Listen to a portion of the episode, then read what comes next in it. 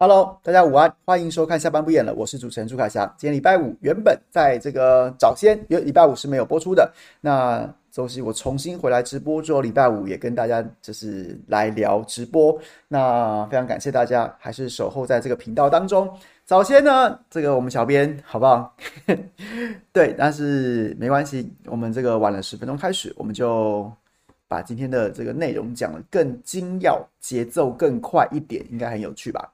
那这就像早先在这个聊天室里面跟大家聊天聊的内容一样，就是呢，其实我觉得今天的主题呢，没有什么太大的题目，但是今天真的有很多新闻，实在是看得我在嘴角失手啊，所以今天我们就来聊聊一些细的这些一些小新闻，一些一些小题呀、那有兴趣的朋友在聊天室里面尽管留下你们的意见跟看法，或是呢，你今天也有看到什么有趣的新闻，假假设是我没有。我没有聊到的，你赶快提醒我；或是我没有看到的，你赶快提醒我。我我非常需要多一点笑料啊！以前礼拜五呢，都是准备这个赶快直播完之后要去喝酒了。那现在礼拜五没有这样子的娱乐了，现在是赶快直播完之后要去接女儿，从从保姆家接女儿回家了。所以呢，这个心情是不一样的。有什么好笑的事情，赶快跟我分享，不然 怕我怕这个对不对？晚上如果要起来。红嫩音的时候，恐怕就是笑不出来啊。好，来吧。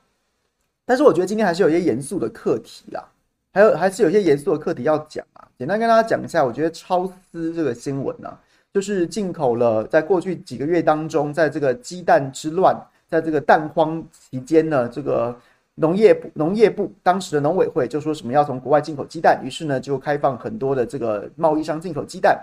然后农农委会补助中央畜产会，再由中央畜产会统一调度这个国家的资源，然后呢，就是跟资金，然后去去让这个补贴很多进口商，然后贸易商去进口鸡蛋，那就被抓到一家。其实他原本是因为这个巴西鸡蛋，应该说鸡蛋它先被验出了这个这个毒素，结果发现说，哎，这鸡蛋这批鸡蛋来自巴西，然后开始觉得让人家觉得奇人疑窦啊，谁会从巴西进鸡蛋？这未免太远了吧？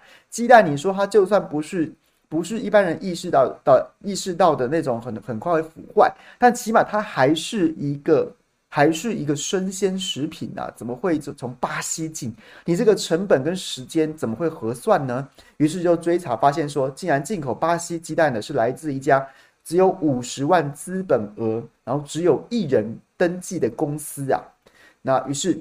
于是就就开始追查，然后呢，在这一波当中，这一波攻防当中，我要非常肯定联合报跟这个林北好油，林北好油过去也是我们节目的来宾，我非常肯定他在这波当中一运用他的专业，让这个农委会、农业部都必须出来，都出来澄清，然后呢，有点口没遮拦、胡言乱语啊。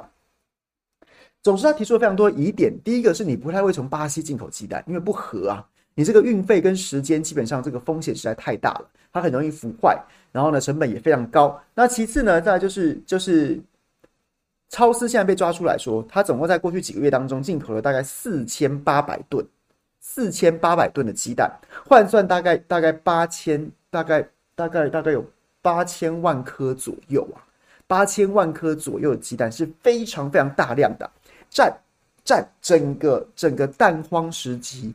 农委会告诉我们说，他要进口鸡蛋，包括什么泰国啊，然后什么澳洲啊什么的那些，总个整个进口鸡蛋来平抑蛋荒这段时间的总进口量的百分之六十啊！各位，你去试想一下，这怎么会合经济的原则呢？你最远的地方，成本最高的地方，然后呢，进口了整个进口量的百分之六十，这这怎么会合成本效益呢？于是呢，然后呢，林北好油再用他的专业去算了很多的数字，比如说呢，比如说你这个这个总金额，这个四这个八千万颗，四千四千八百多吨，你清关的时候呢，你可能就要交百分之三十的货款，然后再加百分之五的营业税，这样算一算，它这个价值呢，你可能就要先付出大概两亿多的在清关哦，还不是说还不是说拿到货款哦，而是你先把货从海关领出来，大概就要出两亿。结果这家公司的资本额大概只有只有五十万元，一人公司。那请问一下，你的两亿从哪里来？两亿还只是货，还只是要清关的这个费用哦，其他还包括像是你的货运要不要保险，你的运费，还有你所有就是你可能在做这笔这笔生意的时候，因为鸡蛋鸡蛋它有可能会会腐坏。假设你腐坏的话，你整柜就就就就就就没办法交货啦。那你可能还有保证金啊，各式各样的这样子的一个押金啊，风险的这样的保险交的这样的费用，调度金啊，零用金什么之类的，很多很多的杂支加起来，起码要准备个两三亿元，才有办法做这样一笔这么大的生意。结果呢，这是一家五十万资本额的一人公司啊。农委会在第一时间，农业部在第一时间被被抓包的时候，他讲什么？谁说我补助？我没有补助啊。问题是这很无聊啊，这这这个这种说法，它是文字游戏，而且是很白痴的文字游戏。你没有直接补助超思这家公司，但是你补助中央畜产会，中央畜产会再补助超思，算了算了算，从巴西进口鸡蛋一颗大概六块钱左右，然后中央畜产会收了这个鸡蛋之后卖到市场上面一颗三块多啊，这个价差不是全部都政府补助吗？你只是没有直接把钱直接给超司。透过中央畜产会再给超司，请问一下，这有什么？这这这你在凹这个要干嘛？我只有一个推测，就是当林北林北好友抓住这件事情的时候，其实农业部第一时间是慌了手脚，不知道怎么回应，所以才讲了一个很无聊的、很无聊的话。那后来在记者采访当中，其实让这件事情疑云更加的、更加的这个、这个、这个浓啊。怎么说呢？就包括早先早先记者去采访这个艺人公司五十万。登记的这个的地址所在，竟然就是高雄的一个透天厝，一个透天厝。然后呢，甚至在应门的人第一时间他根本不知道这家公司什么超资啊，什么东西啊，怎么登记在我们这边呢、对，这是这是其一。结果今天稍早之前，我看到联合报，然后呢，独家访了一位这个情信的负责人，也就是超资家公司的情信负责人。大家去看那篇报道，他他他讲的这是未免荒腔走板了、未免太光怪陆离了。他说没有啊。因为我在巴西有人脉啊，我在巴西有人脉，所以早先台湾遭遇蛋荒的时候，我就觉得我可以帮忙。我根本没赚钱呐，我从巴西进口鸡蛋，我根本没赚钱呐。报道就写到这里，那这篇报道就是，你就觉得这个说法，这个说法其实很很像套招的啦。那我我是记者节，我是不想要，我是不想要批评记者，但这篇报道显然也没有问到要害之处。怎么说呢？他讲的是说，我是先先讲啊，你从社会常识的角度来说，我神经病，我我冒这么大的风险，我从巴西进口鸡蛋，巴西进口鸡蛋腐坏的几率很大，甚至有这个运运运程这么长，运的时间这么长，运费这么高，风险很高啊！我神经病，我不会从泰国进，我不会从哪里进。他说，他说他之所以就接工政府这个案子，是因为他之前早先从日本进过鸡蛋。那那那你继续从日本进啊？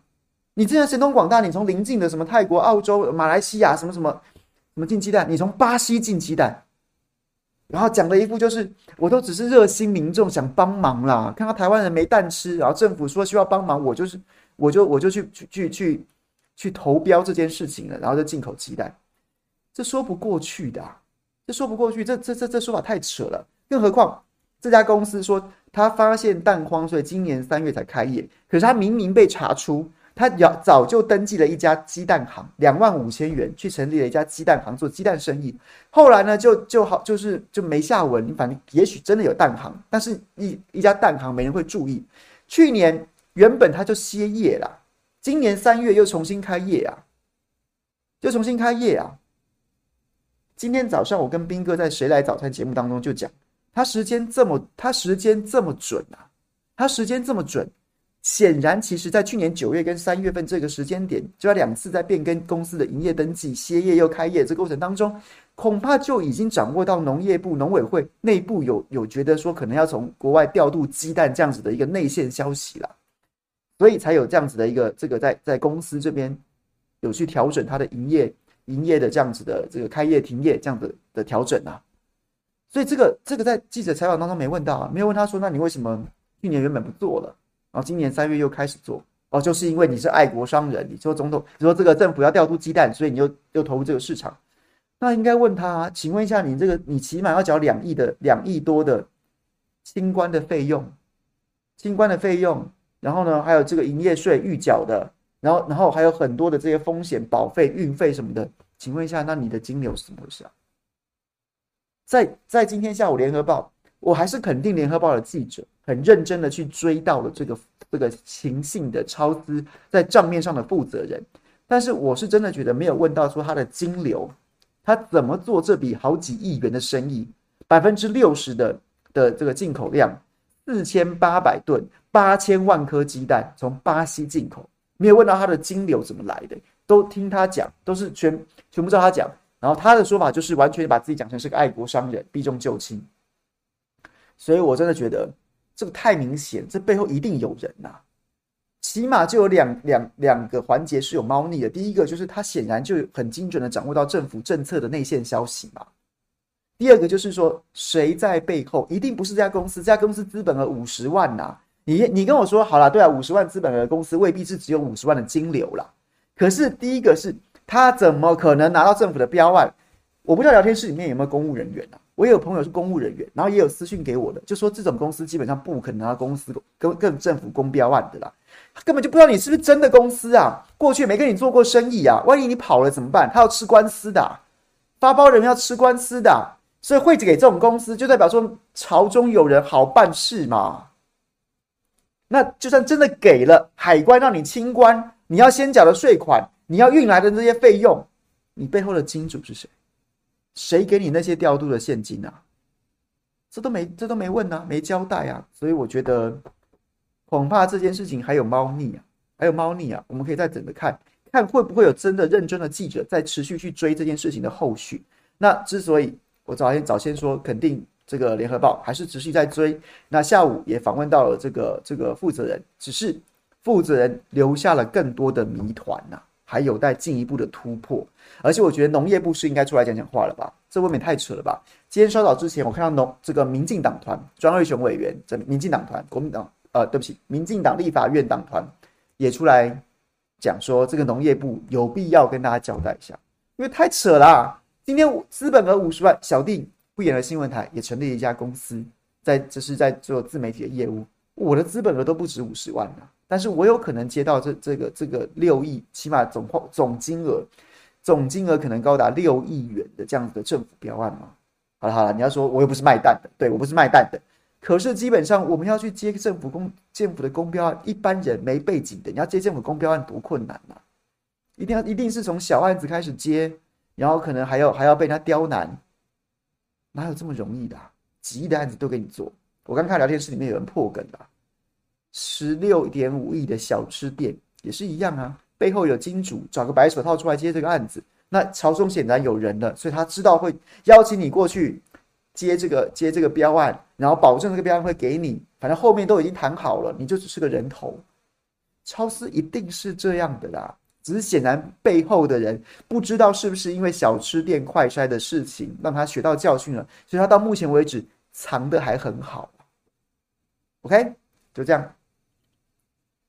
对，党政办了吗？没有党政啊，没有党政，我怎么怎么办呢、啊？好，另外一件事情，我是下午的时候，我看聊天室里面也有朋友在讲，也有朋友在讲，对，就是就是泰鲁格号的意外事故，当时泰鲁格号，然后呢，就是因为这个李义祥他们施工，让工程车滑到轨道，造成这个太普悠马号严重出轨，然后造成四十九人死亡，两百多人两百多人受伤这样子的一个惨剧。当时就造成了时任的交通部长林佳龙下台，结果呢，最近就是这个普悠这个泰鲁格号这个这个事故的这样算是自救会这样子的组织呢，也是找了这个王薇君女士，然后呢，她其实代表算是发言人吧这样的角色，然后就讲说最近呢，其实就是因为这样子的一个事故呢，他们其实有陆续办很多后续的。后续的这样子的一些一些研讨会啊，或者或是什么样的一些一些纪念的活动，就找了这个日本的专家来台一起会勘。那现在这个这个车厢呢，其实当时是尽量完整的保留了，送到了台东这边去做保留。根据家属的意愿，是给他希望能够永久保留。但是没有想到的是什么？我们原本觉得永久保留做个纪念这件事情，我也赞成啊，我觉得我觉得很好，大家都一起去警惕这样的事件。结果没想到永久保留，你本来预先设想所谓永久保留是说它已经清理干净了，然后剩下的这样子的车厢残骸，车厢残骸被永久保留，然后作为一个纪念，也作为一个警惕。结果没想到带了日本的专家在活动当中去去到现场去到车厢里面去看的时候，竟然发现里面有疑似人类骨骸呀、头盖骨这样子的一些骨骸呀、昨天最初传最早传出来是一片嘛，我记得昨天在聊天室里面也有朋友问我这个问题，然后当时我是说我没有针对这个议题准备。今天我稍微看了一下新闻，结果呢，原本是说一片人人骨骸，然后接着呢，在我直播之前说这个是变成四块了，今天变成四块了，结果稍早之前我看到新闻推播又变成十多块了，就是因为发现说，我靠，怎么有这种东西啊？所以就找更多的。更多的这样相验的一些专业的人员、鉴识人员，又回到那个车厢去做仔细的、仔细的搜证的时候，搜出了十多块啊，十多块疑似人类骸骨。然后我说真的啦，我们最保险、最保险的做法就是，此时此刻我们在看这个新闻的时候，我们还是应该相相对保持一个冷静，冷静就是等到正式的，也许检察官会相验吧。会相验去验出它究竟是不是人类的骸骨，然后特别是它是不是罹难者之一的骸骨，因为这件事情就是因为太匪夷所思了，我还是我还是呼吁大家用比较保守跟谨慎的态度来看待，就是我们稍待片刻，等检察官正式相验，甚至搞不好是人类骸骨，甚不甚至还能找到是哪位罹难者的骸骨，这样是最好。好，那假设它是人类骸骨的话，你你不会觉得真的很扯吗？我们以为你的你的永久保存、原样保存是只有那个车厢，结果你当时在把它送去保存的时候，你显然对于搜证、对于事故现场，你并没有很仔细的去收拾啊，你并没有很仔细的去收拾，你你既对事故现场的的这个鉴识跟搜收拾搜证很马虎，你对你对你对罹难者也非常的不尊重啊。发生那样的事故，很多人的肢体，很多人的这个残骸确实很难完整。可是我们不是应该尽其所能的完整吗？特别是当时是一个震动全国，然后政坛也为之震动，然后交通部长林佳龙因此下台的这样的一个重大事件，重大事件，然后搞得被挤哀荣，总统也去，院长也去，部长下台，结果搞了半天，你连最基本的事情都没有做好，欸，不是找不到，欸，而是你没有认真找，欸，这不有点扯吗？这真的很荒腔走板的，代表这个政府整个都在做表面功夫嘛。然后更扯、更扯的事情是什么？我今天后来仔细在看这个新闻的时候，我第一时间立刻想到的，立刻想到的事情是在当时，我记得我也曾经在我的直播当中讲过那个事件。而那个事件是我当时在在干掉的事情是什么？就是还记得那时候还有那时候还有这个苹果日报，苹果日报。那时候苹果新闻网吧，然后呢还在，还没有转手，还没有这个这个准备要收掉转手的的时候，那时候我就记得，我那时候直播中干掉过一件事情。林佳龙当时的时这个交通部长说呢，下去到了台这个花莲当地现场坐镇指挥所有的救灾跟救难的工作，然后呢，结果呢，那时候苹果新闻网的记者就在那边写林佳龙的起居注，欸大家印印象印象有没有印象？也许你没有印象，但你可以去搜寻苹果新闻网，现在已经不在，因为它转手，现在叫依萍新闻网，确实是有点难搜寻呐。它原本新闻网址不在了，可是我不知道朋友还有没有印象，说那时候写了一个林家龙的起居注，什么哎呀，这个灾后四十八小时，林家龙，然后非常非常这个痛苦的爬进车厢，各位。你去找林家龙爬进车厢太鲁阁这个关键字，你可以找到当时的新闻，它也没有原始的出处了，但是你可以找到当时的新闻被转载之后留下的连接，就是在那边写林，就是百般的恶心肉麻，讲林佳龙是如何的这个食不下咽，夜不能成眠呐，这个这个对不对？就是夙夜匪懈的在忙救灾救难，然后又对这个灾民的，就对这个罹难者家属的这样的痛苦是绝，这简简直就是不能自己啊！然后还爬进了车厢里面去讲这些，爬进了车厢里面，然后呢，多痛苦，多痛苦，怎么四十八小时怎么样怎么样，六十二小时怎么样怎么样怎么样？各位，我告诉你啊，会写这种会写这种文章，也不是记者存心要拍马屁舔屁眼啊，不是啊，因为那时候林佳龙陷陷于交通部长保卫战，那个是一个类似业配的新闻。就是林佳龙救灾已经这么卖力了耶，林佳龙是一个这么苦民所苦的，所以呢，一定某种程度用了一些人情，让记者去写出这样的报道，进可攻，退可守啊。退，就是进可以不用下台，进啊，大家觉得啊，佳龙也够了啦，佳龙对不对？也够了啊，这么努力了，不用下台。然后想要扭转社会的舆论，舆论的方向，退，就算还要下台，也想为自己博一个下台之后的美名呐、啊。就写这种东西啊！当时你们是在这样子宣传，怎么爬进车厢，看到的那些哇，怎么样，怎么样，怎么样的？哎，那那，请问一下，你当时部长都爬进车厢了，结果后来两年多过去了，你的车厢里面连连连罹难者的骸骨都收不干净了。你看看你们这些官呐，你看看你们这些官呐。你看看你们这些官，你们到底每天在想什么？你真的，你就是以救灾为名，又在做一场政治实境秀啊！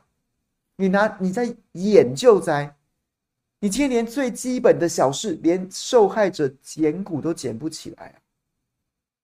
这不是很扯吗？那你当时闲在干嘛？你当时演的跟真的一样，你在干嘛？你是真，你是存心去演的，其他事情我根本不管，还是你你也想要救灾，顺便演一演？那我就严重质疑你的能力有问题啊！你部长都到现场了，连罹难者骸骨都捡不干净，你的能力是不是有问题？你整个部会，你整个救灾体系都出了很大的问题啊！你两个你自己选一个认吧，或是两者兼具，既不认真，能力又差，不然怎么办呢？不然怎么会发生这种事呢？我真的没办法解释啊！七月半的吓人呐、啊，还是你现在赶快成立，对不对？依照民进党的尿性，依照民进党的尿性。是不是立刻要成立简古国家队啊？我觉得这一局当中，恐怕最最最惊吓的应该是所谓的日本专家吧。原本以为是来台湾追思的，原本以为是来台湾研讨的，原本以为来台湾这个是一个很严严肃的、很严很庄严肃穆的。然后一方面讨论这个铁道事故，另外一方面可能跟家属有一些这种庄严肃穆的情感上面的交流，是不是变捡骨啊？哎。我来研讨会的，变成严变成捡骨的，有这种事吗？台湾这不会太迟，丢脸丢到国外了耶！我现在没办法，现在这个新闻还在滚动当中啊，很快就会证实是不是人骨啊。早先还有另外一个新闻说，生还者也回到现场，回到现场之后怎么说？回到现场之后，竟然在车厢里面找到自己的眼镜啊！这件事情当然不能跟骸骨做直接的连结。还是要等正式的相验结果来确定他是不是骸骨，或是甚至能不能找出是哪位罹难者的骸骨。可是，如果生还者的丢掉的眼镜可以在多年之后从车厢里面找到，如果这个新闻属实，那我就真的相信有可能是骸骨丢在里面的。对吧？你根本没清干净啊！生还者的遗物、生还者的遗失的物品跟罹难者的骸骨都是混在里面，因为你没收嘛，不是你你你马马虎虎的弄嘛。我觉得这件事情恐怕真的会烧起来，这是一股民怨、啊。罹难者本身情感会让会让大家有感的。你们搞什么鬼啊？你这些垃圾官员演够了没啊？整天在演。另外一方面就是觉得你这个政府做事太马虎了吧？什么事都随随便便，就是只想要骗选票，只想要只想要花钞票，基本事情都做不好。所以我真的觉得他会，他又可能会是一个民怨的破口。我们就看这件事情怎么样发展吧。OK，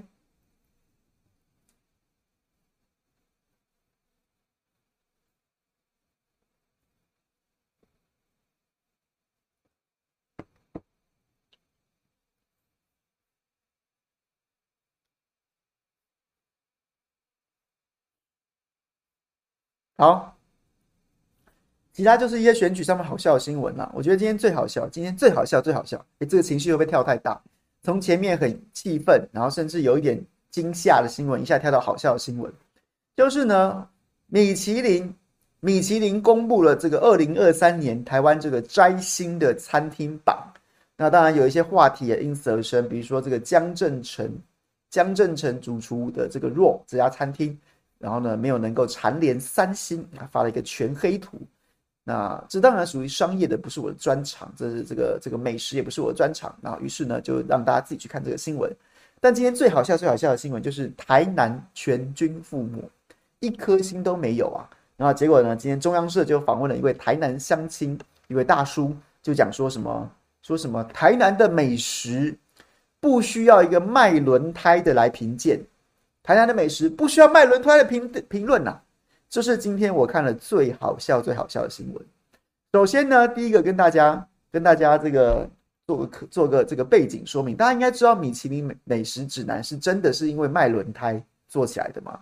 因为这是非常早非常早的时候，那时候那时候汽车啊，然后也甚至也不是很普及的情况之下，那米其林当然是卖轮胎的。那你那你汽车，然后那时候车子容易故障啊，轮胎品质也不是太好，那常常会有更换轮胎这样子的需求。那所以呢，米其林当时就是也算是蛮有商业头脑的，于是呢就提供大家很多这样子的美食指南呐、啊，然后呢让你开车出游的时候，你越常开车出游，你越有可能有轮胎的需求啊。于是呢，米其林就就是做这个副业，结果没想到这个副业做起来不输本业呀、所以米其林这个美食评鉴就变成了这样子的一个，就是一个相对在这个世界商业界商业的这个领域呢，都是一个成功的经营副业这样子的一个一个一个教材。好，那那真的是卖轮胎的没错，那但是。当然，现在人家不是卖轮胎的，在做兼职嘛。人家现在已经是个完整的团队，世界世界这个有有卓著声誉的。当然，米其林的评鉴早先他在进入台湾的时候，那时候我记得我还在第一时间，还在第一线跑新闻的时候，那时候其实就有朋友质疑、啊，就是米其林它其实是欧美人的观点。欧美人的观点，比如说他们很在意那种 fine dining 的这样的概念，是就是你吃饭不只是东西好不好吃，还有灯光美、气氛佳、服务到不到位。但是其实很多那时候就讲到说，到华人世界来说，比如香港啊、新加坡啊、什么什么，或是或者台湾呐、啊，很多华人饮食讲那那个饮食的气氛，其实就是要热络，就是要这个此起彼落，然后就是要吆喝，然后就是要热热闹闹。那比如说你港式茶餐厅，很多的美味，你少了那样子的，就是你港式茶餐厅把它放在那种大饭店那样你去吃，把它当成是法式美食这样吃，你吃不出那个茶餐厅里面那种那种那种味道。那种这个 feel，很多人会这样子这样讨论，但无论如何啦，这个我们就不讨论美食的部分。只是我就觉得这个新闻超好笑的，超好笑的。如果今天啦，我就直接讲啦，如果台南摘星了，米其林就是就是台米其林，然后美食就是台湾之光啦。没摘星啊，就是你是卖轮胎的，你叫什么叫？对，这个新闻我是我个人是觉得，这是我今天觉得最好笑的新闻了。好，然后呢，然后。然后呢，就是就是另外还有一个政治新闻，是我个人认为今天这个实在是有点匪夷所思的。就郭台铭董事长呢，今天不是被写了一篇，写了一篇说什么呢？就写到说他他去去了一个就是讨论国家少子化的问题，然后呢就讲到说他这个要保障大家敢生呐，所以呢他在红海里面给红海员工的福利是生一胎每月补助一点五万元。哦，这当然很棒。如果我每个月有人补助我一点五万元，我也是非常高兴啊，确实。可是我就不知道他哪根筋不对，然后呢，就就把他跟动保连接在一起了，就说他也去看了一个动保的动保的场的这样子的一个团体，这样子一个场合。然后呢，结果动这个在关心动物权益的朋友就有跟他讲说什么，也希望能够照顾毛小孩应有的权益。然后他老兄不知道哪根筋不对，哪根筋不对，然后就把它结合在一起，就讲说。那是不是就是把少子化跟这个这个养宠物联合在一起？你你生两个，我就让你养一对。我心想说，这是什这是到到底哪根筋不对啊？生两个跟跟养就可以养两只宠物是什么道理啊？第一个第一个事情是，所以郭董要去禁养宠物吗？你要拿小孩来换宠物吗？这是什这这是什么逻辑？第二个是。你怎么会把养小孩跟养宠物这两件事情这连结呢？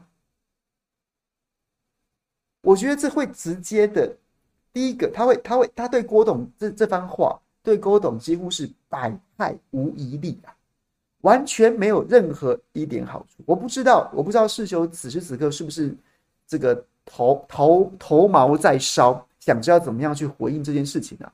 因为这件事情完全拗不过去，而且它每一个方方面面都会指向，都会指向最糟糕的部分啊，都会指向最高糟糕的部分。第一个，第一个就是你脑袋有问题啊。第一个就是你你你你疯了吗？你脑袋有问题是不是？原本以为你是，哎，这个这个这个是我老婆讲的。原本以为郭董是知识蓝、经济蓝，结果是老翻颠蓝。哦，对对对，就你怎么会把这两只脸连在一起嘛？你神经病嘛！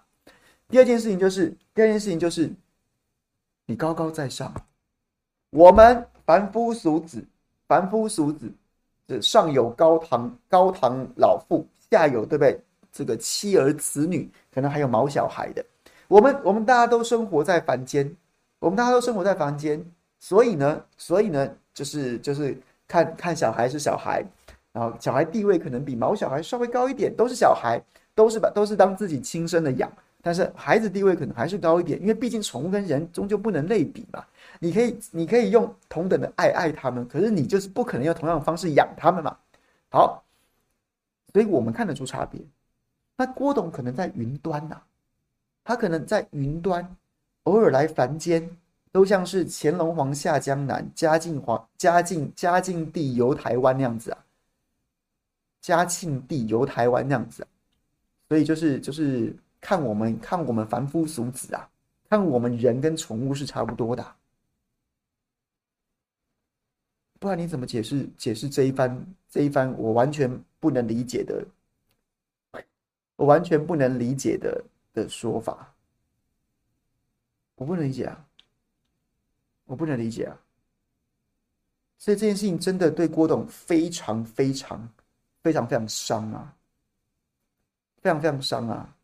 你认真去思考的话，认真去思考的话，几乎没有办法解释。你不认真去思考的话，通常原因是因为就觉得你神经病了，懒得理你了，对你也也也也绝对是不是好事！所以这是我今天也觉得非常好笑的新闻。第一个是卖轮胎的，第二个事实是你生两个孩子，让你养一对宠物，到底在攻三小？听不懂哎、这话本身听不懂，更更不能理解是你到底在想什么。OK，这是我觉得今天两个非常有趣的新闻。我看一下，我今天有做一些笔记，我还有想要跟大家分享什么？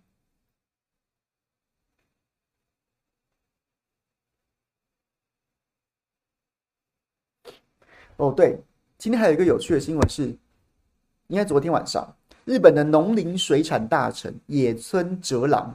然后呢，在这个受访的时候，脱口而出核污水呀、啊，核污水，结果被这个就说东京电力电东京电力福岛第一核电厂排出的核处理水，然后他用核污水，然后然后来这个称呼，结果被首相岸田文雄震怒，下令叫他撤回发言，并向公众道歉啊。结果呢，这个野村哲郎在道歉的时候全程念稿啊，因为怕再讲错，可能嘴巴不管嘴这个嘴巴。说不要，身体就是很诚实啊。应该是说心里想着说不要，但是但是嘴巴身体嘴巴就是没办法不诚实啊，他就是会忍不住讲出核污水啊。这也是我觉得今天非常有趣的新闻，非常有趣的新闻。然后稍早之前，徐小新不是爆料了吗？今天早上我有看到这个陈建仁行政院长的脸书。花了很大的篇幅，用组图的方式跟大家解释说，日本是如何努力的去处理了这个核污水，然后已经是一个，它已经过滤了核种，它已经是个 ALPS 的处理水，不能是不是核污水的。那政府会怎么样的去这个？而且陈建仁其实我用一个非常 tricky 的角的的方式去写那篇文章，他就回到了最初，就是对这个水，然后把它定位，把它命名为，应该是说他他试图用川水去称呼它。它就是要让大家回到最初，让大家以为它里面只有川的问题，而没有其他核种的问题。就是就是就是陈建仁，他其实用了非常技巧的方式去去处理这件事情。那稍早之前，徐小新爆料，爆什么料？就爆说，其实其实中华民国政府对于川的检验能量是非常不足的。你说你会检验，其实你根本没有量能去检验。你没有器材，你没有人力，你根本没有什么过去就去大规模检验穿的这样的机制。在早先，我也看到虞美人脸书，我也非常建议大家去看虞美人脸书。然后他呢就写了他去这个这个台北渔产公司，然后去走访。去走访之后呢，就有很多的摊商就跟他讲说什么，他们每天都会被很多的的这个顾客在问穿的问题，在问这个穿水排放到。核污染水 ALPS 处理水，我两个都讲了，好不好？各取所需。排放到海中，会不会对海鲜海产造成什么样的影响？那这些摊商说，我回答不出来啊，我不知道怎么回答啊。我要对我的顾客负责任，但是我真的不知道怎么回答。这么多不同的说法，政府有政府的说法，但是但是很多很多不同的专家有不同的说法。然后然后呢，日本跟韩国，这个日本跟韩国官方跟民间，中国跟日本，然后呢，官方跟民间又各自有不同的说法。这个世界有很多不同的说法，美国说 OK，中国说不行，俄罗斯啊，还有什么很多国家说这个我要先验过再说，然后 IAEA 又有一套说法，说我真的不知道怎么回答，然后希望政府赶快给一个统一的说法，给一个有说服力的说法，我觉得很重要啊。不过其实你会你会好奇民进党政府的立场吗？我是觉得未看先猜也知道他一定会帮日本，他一定会站在 ALPS 处理水已经处理很好的立场。那问题就是回到源头啦，那民众信吗？民众不信就是少吃海产啊，倒霉的就是摊商啊，所以无解，无解，我们就选择走了一条非常亲日的道路。那你说我能，我们能怎么样？我们有什么选择呢？你觉得国民党会狠狠的去打 LPS 处理水吗？起码我不，我看侯友谊是不会啊。你说，你说柯文哲会吗？我觉得柯文哲也不会啊，因为在这场选战当中，在这场选战当中。大家都还需要日本的支持啊，或起码需要日本的友善，也需要美国的友善啊，不会有人跟着日本跟美国对干的，就这样，OK。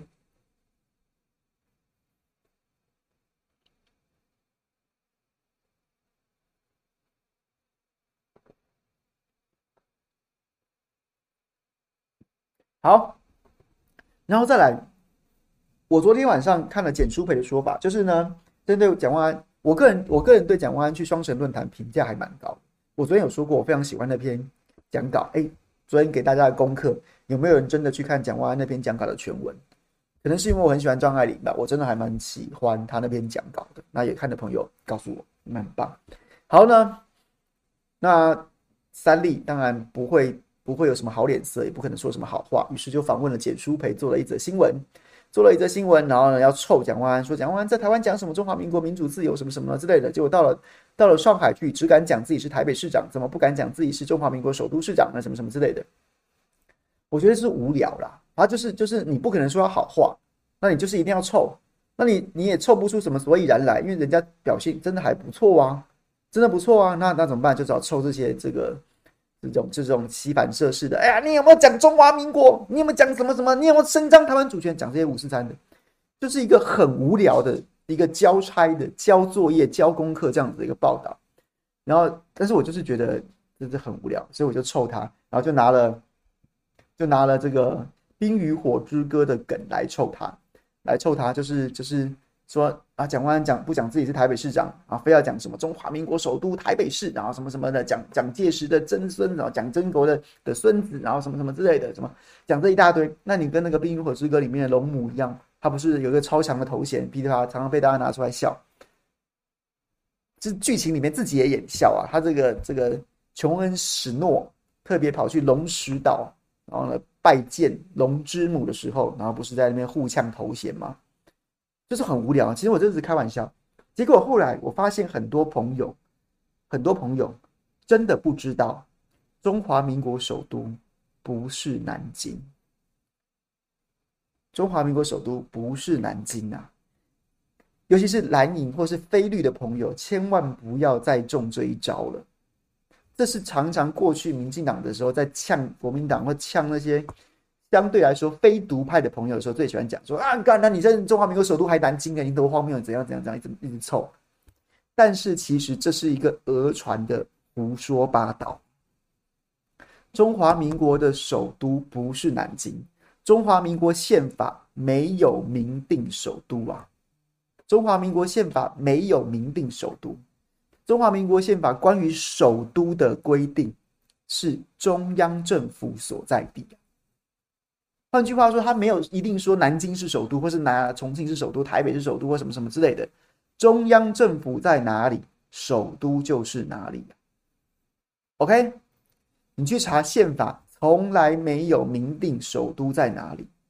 而关于对于首都的规定是中央政府所在地。OK，所以现在中华民国的首都就是台北，没有错，就是台北没有错，因为中央政府在台北。OK，千万不要再中招了，千万不要再中招了。台北现在确实是首都，没错。OK，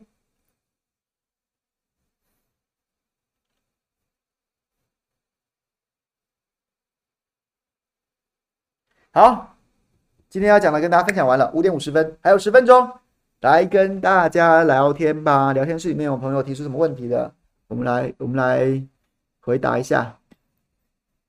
先念一下前面有这个抖内我们的朋友。S H 马说：“感谢凯，呃，恭喜凯翔与叔弄瓦之喜。郭董奖励可以再养一只宠物，期待看到秘鲁萨克的弟弟妹妹。再养一只，这个是真的带不了了，太忙了，太忙了。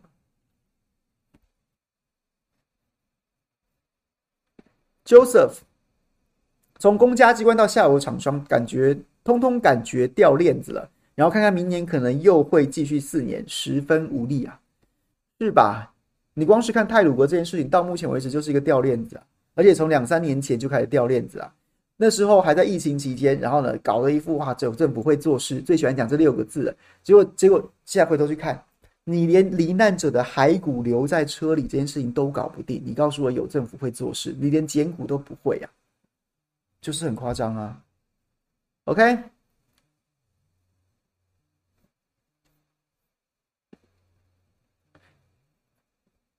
东东 J 东 JHW，请新手爸爸凯翔喝咖啡，感谢。虎口全四郎说，前几天就预言郭参选会重伤，磕伤不了喉喉稳回稳到第二，完全命中。民众党姿态还要这么高吗？我觉得姿态高不高这件事情，其实它是一个谈判技巧吧，你也不用去把它想成它是一种情绪上面的倨傲。国民党、民众党民都会摆出一个相对高的姿态啊。然后你就是你你你你总喊牌要喊的大胆嘛，人家有可能被你唬住啊，或是说有可能说你喊的大，你喊的你喊的你喊的多，那你退而求其次啊，真正想要的才会拿得到啊。所以我觉得现在大家，我觉得我我一直在节目当中呼吁大家就不要，尤其是蓝白的支持者，不要彼此去骂了啦，就没有什么意思啦。个别的事情就事论事，像我今天刚说好之前去批评了郭台铭的这这番说辞，我觉得很糟。那我昨天跟今天早上我也分别讲说，我觉得新北市政府就是把侯友宜的请假记录交出来了，不要奇奇怪怪的，不要去扯侯友宜的后腿。你你不给不会帮侯友宜加分，你持续不给，你反而在帮侯友宜后扣分啊。对，所以我觉得就事论事，我们很直，有一说一的去就事论事。那其他那什么态度啊、脸色啊、说辞啊，讲那一两句那种什么，我觉得那些情绪上面的渲染就大可不必了。所以我觉得像全市长刚提的问题，我觉得不是姿态高不高，然后呢就把要直接把它连接到说情绪你拽个屁啊那样子，而是说我觉得现在大家都会摆一个相对高的姿态，越是要谈，你越是要把姿态摆的稍微高一点，或者是说你要把你的你的会靠讲的大一点。你才有可能拿到你真正想要的东西啊！这是基本的谈判技巧。那已经走到这步田地了，我觉得其实一般民众支持者，你大家也不用在那边入戏太深，然后呢每天气噗噗的。台面上的人自己不谈，我们明年就爱投不投，就这么简单。我们一点都没有对不起你们哦。你们告诉我们你们为国为民，结果你们连谈判，你们连你们连好好的谈一下，连协调一下，连愿连愿意退居退居副手。或是或是甚至甚至就甚至就弃选了，都不愿意。你什么都不要让，你什么都不愿意牺牲，那为什么为什么支持者？你你怎么感动支持者嘛？那支持者为什么就是一定要好像一定要听你的？没有啊，反正你们都不会赢，我干嘛投票给你嘞？对，所以大家就放轻松，OK？有一说一，就事论事就好了，好吗？就是明年如果你们谈不下来，我要不要投票？你管得着吗？就这么简单。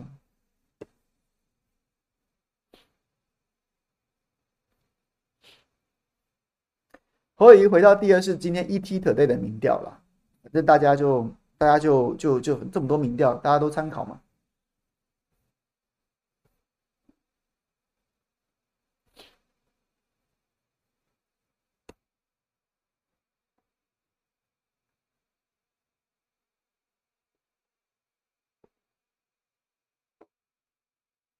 我觉得，我觉得侯友宜的出缺勤记录迟早会给的，因为。这是一件非常蠢的事，对侯友宜完全没有加分。你不会因为这个记录封存或是不给不给议员，就因此加到分。你反而现在他已经变成一个扣分项了，所以所以要处理的方式就是赶快停损，迟早会给的啦。就看你蠢到什么程度啊！你越蠢，你拖越久；你越聪明，你越越想通了，你就会越快给。所以这局就是这样子。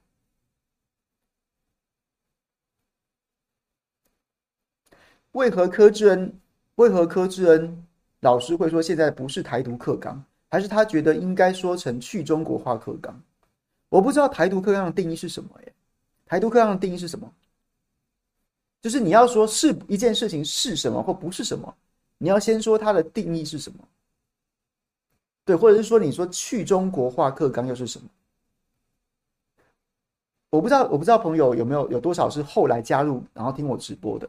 基本上，我对于课纲这件事情是非常无感的，是非常无感的。我始终相信，我始终我始终不觉得课纲可以决定决定决定所有人的认知啊。如果课纲可以决定决定所有人认知，请问一下，大家当年都读国立编译馆的一纲一本，为什么还会有这么多党外运动的风起云涌，最后成立了民主进步党？那所以你现在告诉我说，现在的年轻人都是因为读这个课纲，所以他们都怎样怎样怎样怎样？现在的年轻人跟你们当年跟跟讲这些话的那个那些人的成长的世代也不一样啊。当年那些人读一纲一本，他相信了某些某些。某些的理念，他就相信一辈子。可是，即便是这样，也有这么多的反例，不然没有民主进步党的成立啊。那这个时代，那个时代，他们相信教科书就是一切。可是现在的孩子，谁把教科书当成唯一呀？就算是课纲，就算是课纲啊，这个这个这个又，然后这个他已经讲的东西都跟你当时学的不一样。可是问题是我们这个时代有这么多资讯的来源，资讯的来源，你硬是要说以后我们课纲要改怎样改怎样改怎样？我告诉你，没有屁用啊！这件事情就是我始终都不想要，我我我非常的、非常的，不要讲同情啊，我我感同身受很多朋友对于课纲这件事情的气愤。可是我告诉你，走到现在这个时代，资讯这么丰富的时候，课纲不是重点呐！你今天课纲完全照你改好，国立编译馆恢复好不好？全国一纲一本好不好？大家都回去念那个中国五千年历史好不好？民进党会没有？民进党怎么样？消灭了吗？再也没有毒世代了吗？这是不可能的事情，所以纠结这件事情就没有必要。你要的事情是什么？你真的在乎你自己，然后跟你今天下一代脱节，下一代都被带去带去独派了，然后怎么怎么怎么之类的，加强你的论述啊！你提出更有更更有说服力的论述啊！现在现在在我们那个年代就是了。那么精彩的三国时代，在真正的历史课本里面几行啊，几行而已啊。现在甚至也没在教什么三国时代啦。但是现在的年轻人是不是如数家珍？三国什什么什么五虎将，对不对？然后呢，什么什么五子良将，每个都背的滚瓜烂熟，无那个如数家珍。那是因为课书课是因为教科书教的吗？当然不是啊。而是那一段的历史跟文化，然后呢，各式各样的这样子的一些衍生的，它有它有非常强大的吸引力跟说服力。所以现在回头来，你很担心那些什么所所谓台独课纲的朋友，你可能很在意那个中国文化，那就让中国文化，那就让中国文化变得更加有说服力啊！就让就让就让中国文化的相关论述变得变得引人入胜啊！你你你在这件事情上面，你你无力，你苍白，你没有说服力，你甚至不知道该怎么说，你只寄望说你课纲给我改回来，蠢呐、啊，而且完全没用啊，就这么简单。我对这件事情的看法就是这样子，也许会伤到很多朋友的的的的感受，但是对不起，我就是这样觉得的。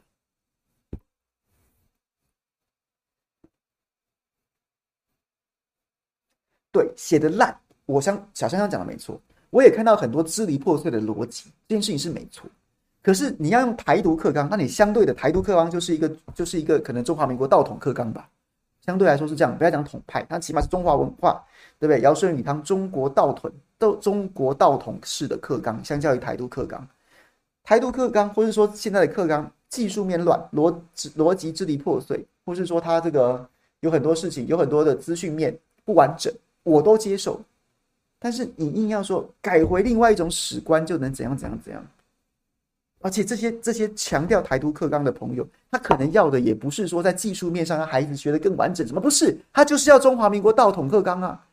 但是那是没有用的，你的期待跟你想要的手法就是改课纲，是不会达到你的期待的。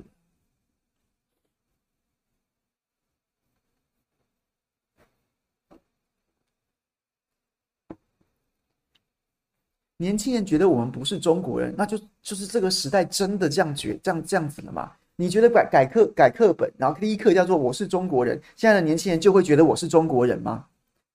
当然不会啊，就不会啊，就不会啊。所以为什么课纲不能不能？为什么要一直觉得课纲是重点呢？现在谁还会接受这种洗脑啊？爸爸妈妈，然后祖父祖母讲的话，孩子都不会听了。现在竞选文宣都不可能说听你爸爸妈妈怎么投，都是说要听着孩子的投了。结果现在一群爸爸妈妈、爷爷奶奶还觉得说你课纲改回来，大家就觉得自己是中国人了。好，我没话说了。OK，就这样，我已经讲完了。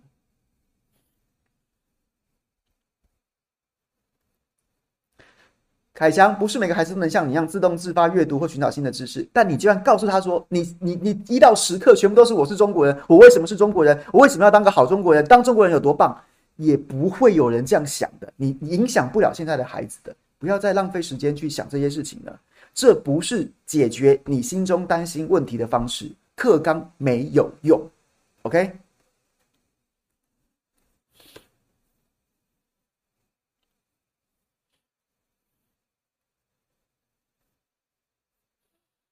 谢谢干净核能，我不是针对你，我是我是真的很多朋友一直在问我这件事情，然后我就觉得其实我是觉得心急啊，然后我又觉得就是因为我知道很多朋友他其实是很急切、很焦急的对这个问题，那我就是因为我知道你们很在意、很焦急，所以我才想赶快告诉你们说没有用啊，不要再纠结这个了，不要再纠结这个了，不如让孩子学一个很完整的、具有系统性的课纲，而不是纠结他是不是台独课纲。没有用的。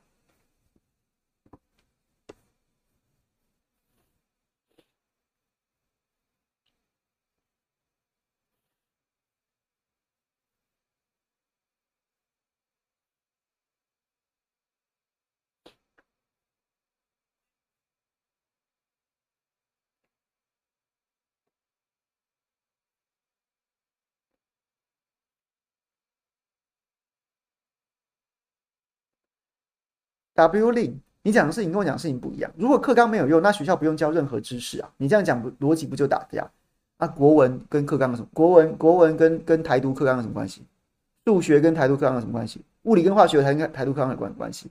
你讲的是知识，我讲的是大家在意的史观。史观跟其他知史观跟知识不是同一样事情吧？所以我觉得。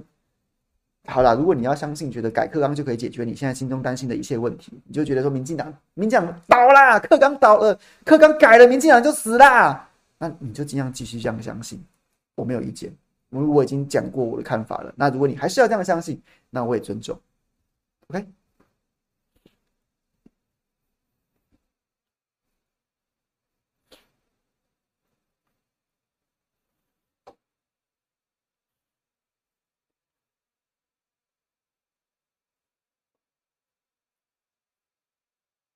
是燕如讲的是支离破碎，这个是个问题。你要学，你要学，你要学某种史观，或是你要从中台湾作为主体去看很多事情，也可以。但是你就不要选择性的什么讲什么不讲，或是说你你你还是要比例原则。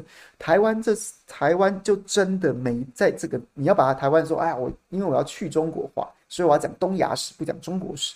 可是台湾在东亚史当中的角色就没这么吃重。没这种失重，那你你就要让台湾台湾在东亚的角色当中被还原，而不是说硬要说不行，我大台湾就是要怎样怎样怎样，然后你就把那个篇幅跟比例原则，就是就是逆着干，或是说你就是毫无来由的硬是乱乱七八糟的放大，那你的那你的这个课纲就变得支离破碎，就变得莫名其妙。现在的问题是这个，我不会觉得说不能以台湾为主体去看待东亚或看待中国大陆，看待中国是可以。但是台湾就应该要认清自己没怎么历史，没有多长的历史，没有多少的东西可以讲。从台湾史观去认识啊，中国大陆此时当时同时间发生什么事情，你还是好好的交代啊。那现在就是就是刻意放大台湾的部分，然后该讲的重要事件，该讲的东亚重要事件、中国重要事件，反而就刻意被扭曲、被缩小、被缩编，那那是那是问题啊。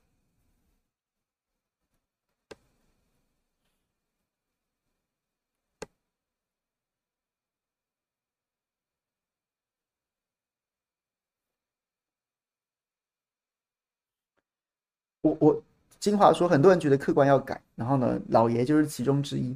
我相信很多朋友是这样的，很多朋友是这样子的。可是我要讲的就是，你你当然可以主张任何你想要主张的事情。可是我是说，如果你要，你可以可以可以仔细思考一下，大家觉得想要改课纲的原因是什么？是担心是是对于现在的年轻人的想法，跟他所学的东西，跟你现在跟你过去一辈子所学的、所认知的不一样，你对此感到恐惧。又或者是说，你觉得现在现在这个民进党怎么选都赢，然后这件事情好可怕。那民进为什么怎么都选都赢？然后为什么年轻人始终支持民进党啊？一定是因为课纲的原因。你到底是因为什么样？你出于什么样的想法，觉得课纲一定要改？如果是前者的话，我就觉得好像世代想法不同，你课纲改来改去，也许啦，你们会得到某种程度的交集。可是不同世代有不同的外在环境。终究不可能想的方想的东西都是一样的。第二个，民进党一直赢，年轻人都始终支持支持民进党，然后是因为课纲的关系，我就觉得你的担忧不会从改课纲当中得到答案，改课纲不会是这个问题的答案。所以，所以，对，我一直都没有觉得这件事情很重要。OK，晋级的绝清说。这个时代设定的课纲，这个时代的设定课纲不是重点，而是网络资讯跟模式已经大幅大肆破坏了原本的教育系统，外在因素太多了，确实是这样子啊，资讯来源真的非常多了。你说课纲就能课纲决定论，我是完全不信的。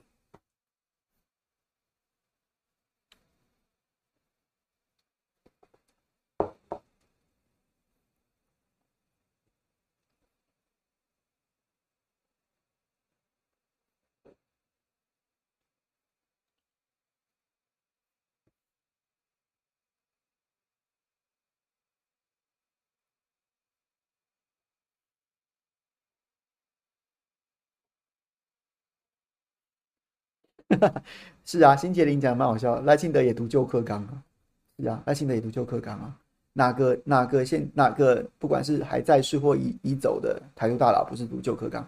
除了像史明那个年代的人之外，你现在台面上的台独大佬，几乎有的人跨日据时代跟跟这个民国时代，但基本上基本上在在他们晚晚，除了那些就是知道台独四大佬什么李远哲那一辈之外，其他人不都是读一纲一本吗？其他人不是都是读中华民国史观吗？都是读中华文化吗？都是读大中国主义吗？那还不是都是这样？还不是会出了这些？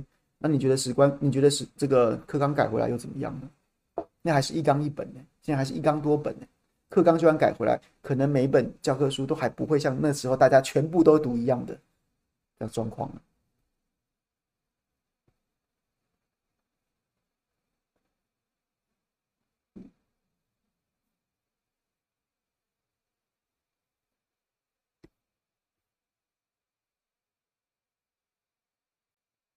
教育品质跟台独课纲是两回事啊！教育品质是教育品质，台独课纲是台独课纲。今天不管是教台独课纲，还是统，还是中国统一课纲，教育品质都会是一个永远不肯停歇的追求啊！所以这两件事情不能不能混在一起讲，它是不同的概念。